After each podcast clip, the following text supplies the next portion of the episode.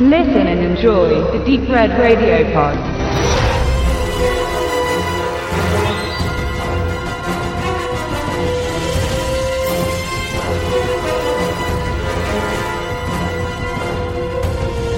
Himmelschreiend.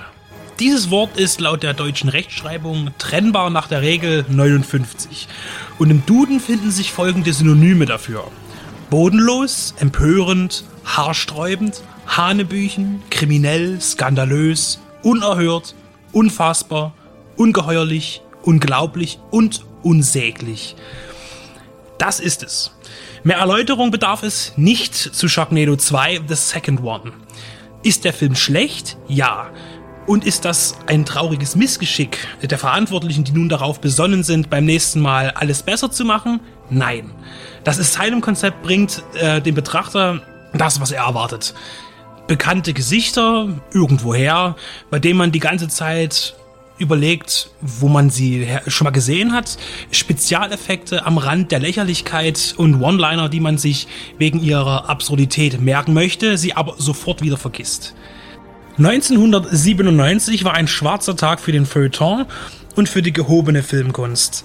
Das Produktionsstudio The Asylum begann die Welt mit Mockbustern zu überfluten und sollte einen Erfolg damit haben, den man nur als unerhört umschreiben kann.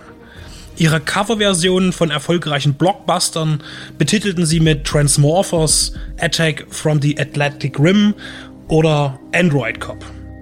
Auch ihre ausgeflippten Tierhorrorfilme fanden in der Trash-Szene Zuspruch. Neben Megashark vs. Giant Octopus und Megapython vs.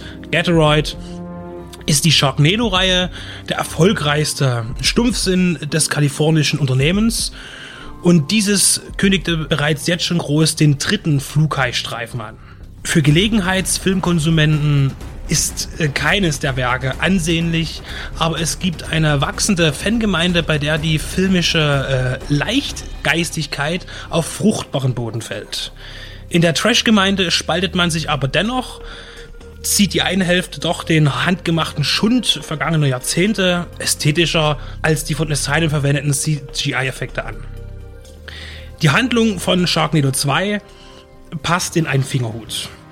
Der im ersten Teil wütende Wirbelwind, der gefräßige Haie über Los Angeles regnen ließ, ist nun im Begriff, New York zu attackieren. Ob er es ein neuer Sturm ist oder der alte über den Panama-Kanal äh, zur amerikanischen Ostküste fand, bleibt dabei völlig uninteressant.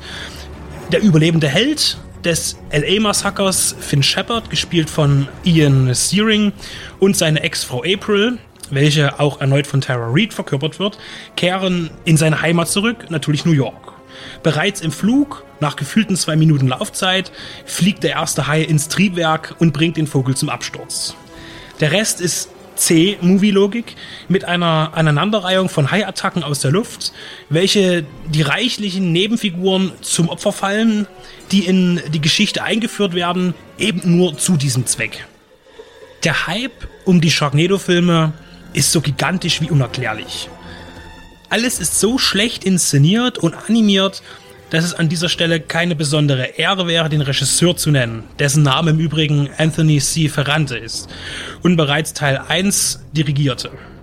Auffallend viele Cameos gab es zu sehen, von teilweise erstaunlich bekannten Mimen, äh, welche zu nennen äh, sich jetzt nicht lohnt, denn das würde einige der wenigen ansprechenden Momente rauben.